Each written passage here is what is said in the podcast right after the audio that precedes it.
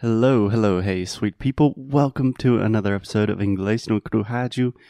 Bom dia, boa tarde, boa noite. Good morning, Alexia. Good morning, Foster. It's minus three degrees outside. I'm not happy. yes, it's minus three degrees Celsius here in Portugal, which for all of you Brazilians that are hot in Rio and Sao Paulo right now, and anywhere in Brazil. minus three degrees is very, very cold. it's freezing. Even Bud is under covers. Like he's not wanting to move at all. yeah. Can I give you a quick clarification before we start the show today, Mhm. Alexia? You said even Buddy is under covers. In general, when we are talking about under the covers, like the bed or the sofa, Undercover is like uh a spy thing. Yeah, so undercover is you are in a disguise. You do not want to be recognized. Wow. Okay. Yeah. So under the covers is like when you're Have a blanket and then Yeah. Como que você fala isso em português? embaixo da manta, embaixo do edredom, embaixo da coberta. Exatamente.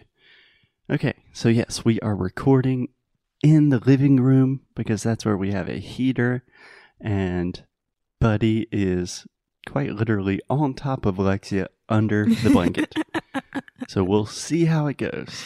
Yeah, so today we are continuing talking about our year in review, 2020 Mhm. year in review, And this is part four. part four. And if you haven't listened the other parts, please go back, start listening part one, and then you can understand a little bit um, better what was 2020 for us, like the personal and emotional part of it. Yeah.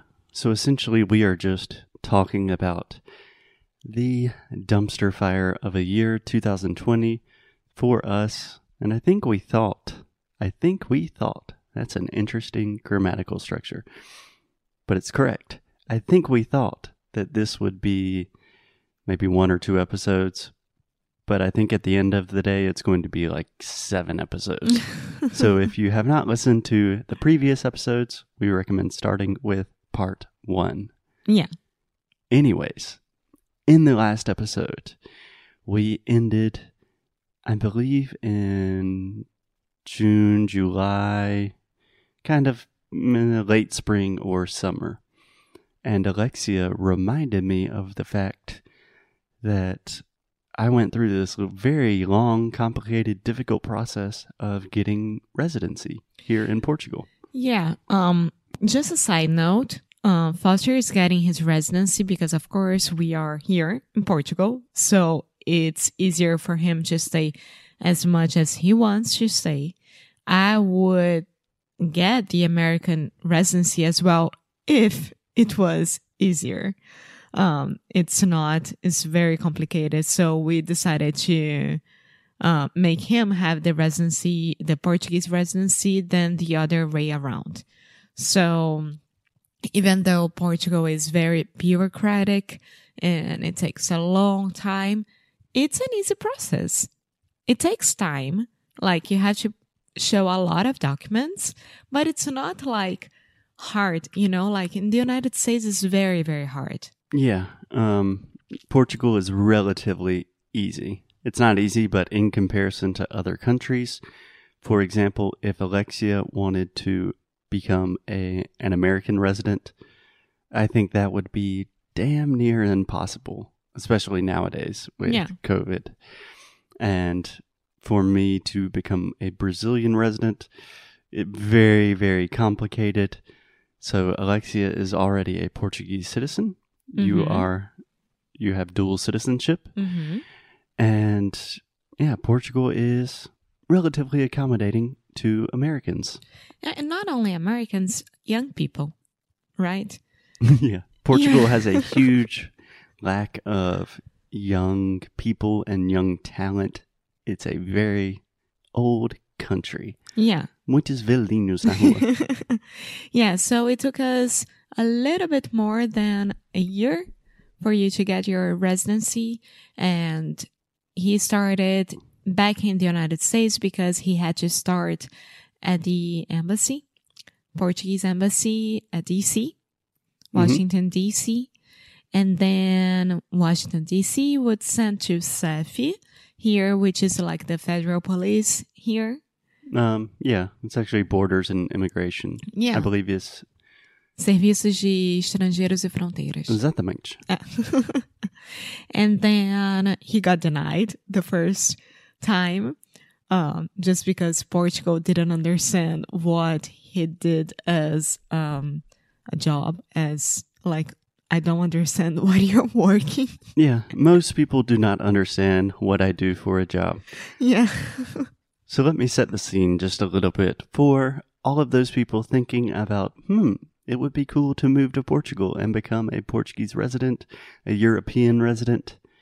Obviously, it's quite different for Brazilians, but for me, the process was essentially in October of 2019, a long time ago, we started preparing this process, which requires essentially just gathering documents from all of your life.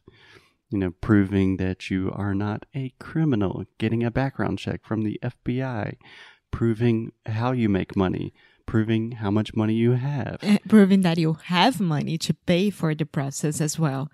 I mean, we are not rich at all, but we planned that and we actually thought about it and the benefits of Foster having the residency. So we were like, yeah, it's an investment. hmm In general, we do not say the residency, we just say residency. Okay. Another example of how we use less articles. Articles are a, an, and the. We do not use those as much as you do in Portuguese. Yeah. Yeah, so a brief summary of the process gather a lot of documents in the US, apply for an appointment with a company that works with the Portuguese embassy. É uma companhia terceirizada, right? It's yeah, a third party company. Yeah. Um, it's like a company that the Portuguese consulate and embassy outsources a lot of the bureaucracy to.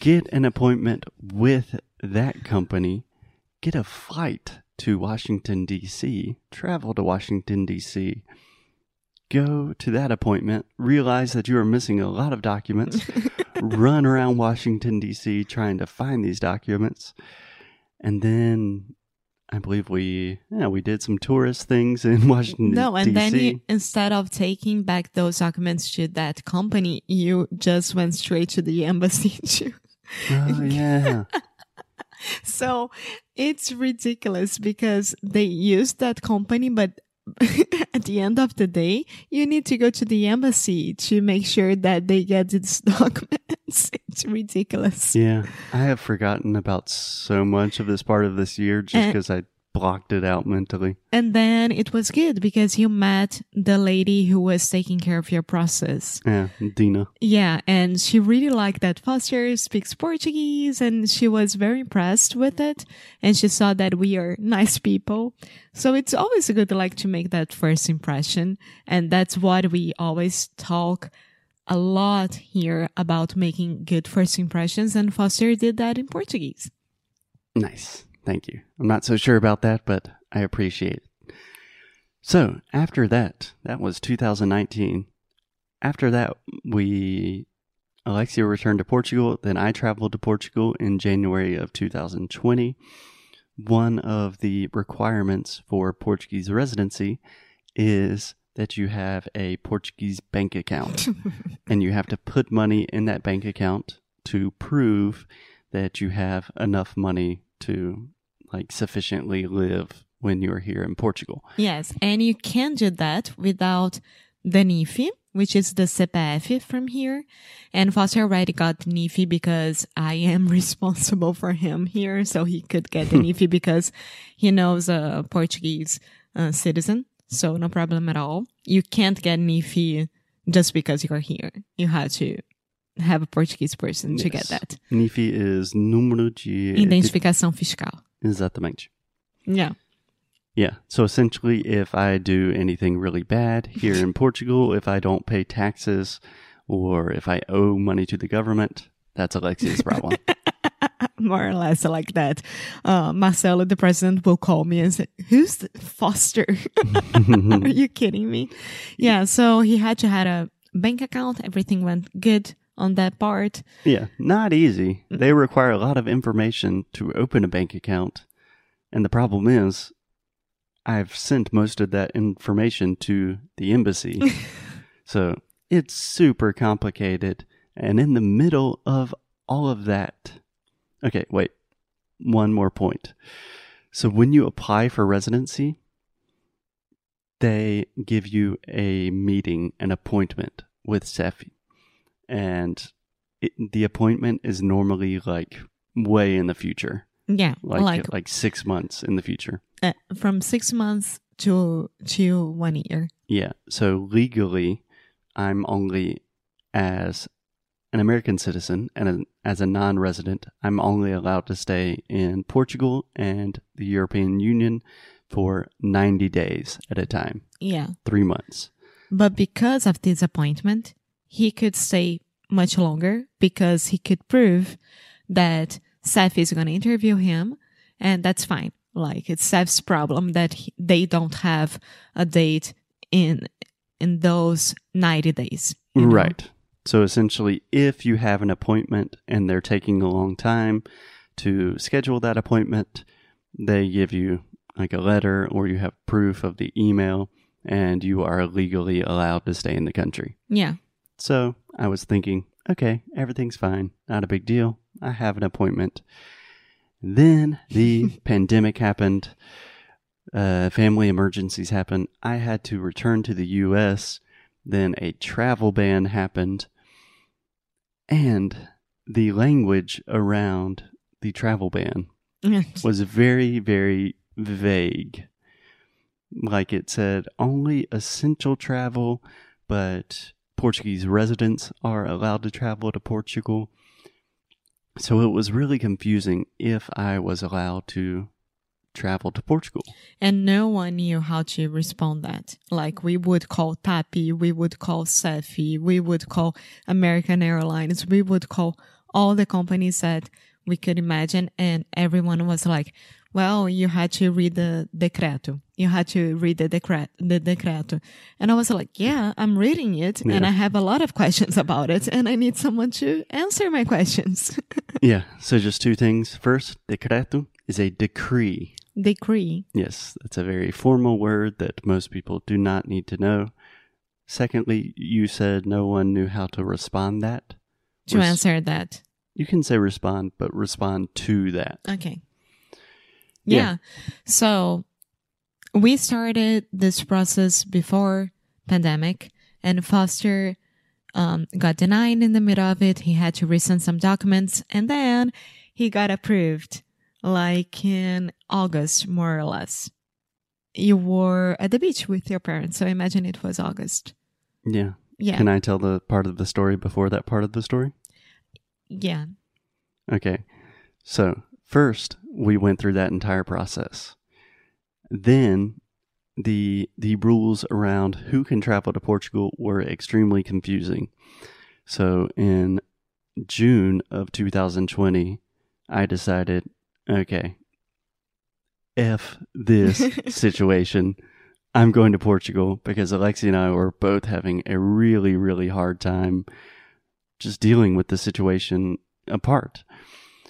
So I got a flight to Portugal. I had to fly from Charlotte. So my mom took me in a car to Charlotte, North Carolina. From Charlotte, I got a flight to New Jersey, where I was going from New Jersey to Lisbon and then Lisbon to Porto. Don't forget the PCR tests.